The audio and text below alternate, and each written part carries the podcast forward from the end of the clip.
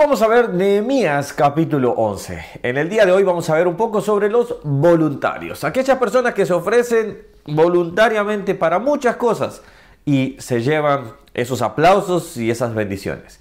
Hola, ¿cómo estás? Que Dios te bendiga. Mi nombre es Ronnie Mejía. Estamos viendo la Biblia capítulo por capítulo y estoy viendo el libro que más estoy disfrutando, obviamente, que más eh, debemos de disfrutar porque debemos aprender de él. Cuando vamos viendo la Biblia capítulo por capítulo, no, vamos, lo que más me interesa en este punto es que podamos conocer esas, esos eh, capítulos que quizás nunca hemos estado, bueno, y encontremos esas verdades bíblicas, las, las aprendamos y las apliquemos a nuestros corazones. Bueno, este capítulo trata prácticamente de un listado de personas que eh, de una manera echada a la suerte y de otra forma y algunos voluntarios, ya vamos a hablar de ellos, fueron seleccionados para que habitaran en eh, Jerusalén. Jerusalén, recordemos, a este momento ya habían pasado aproximadamente unos 100 años que nadie había, era un pueblo fantasma, era un pueblo que nadie estaba habitando ahí, pero que había sido aniquilado por cuando vino Babilonia, habían destruido el templo, eso había quedado en ruinas, nadie había hecho nada, eh, los muros no se habían construido por 100 años, es decir, estaba todo en ruinas. Es decir, no era lo más eh, llamativo de vivir ahí.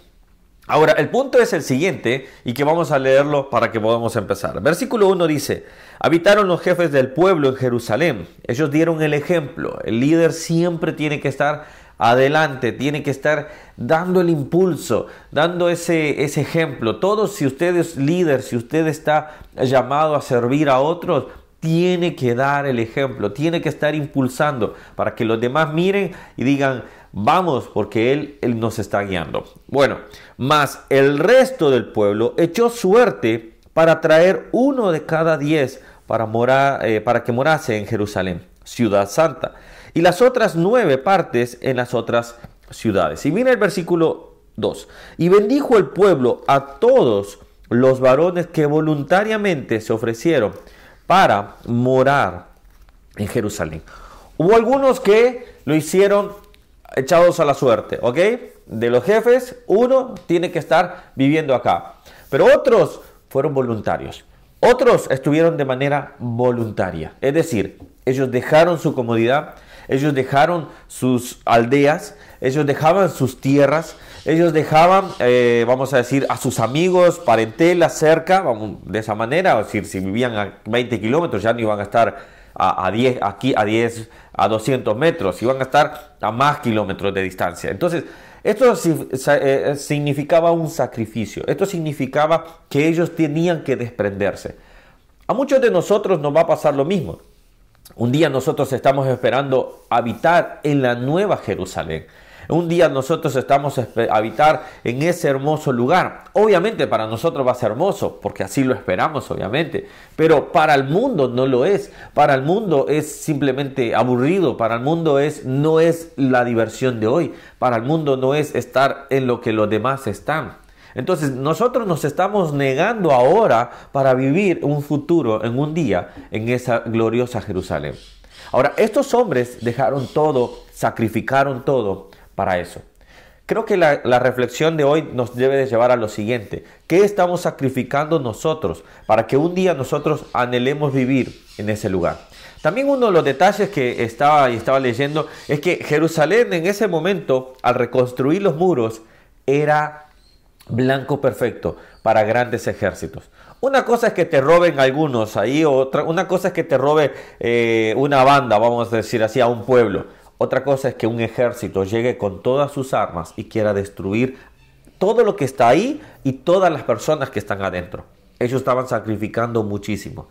Creo que nosotros debemos de preguntarnos, ¿qué estoy, preguntarnos, ¿qué estoy sacrificando yo para un día aspirar a vivir en la nueva Jerusalén?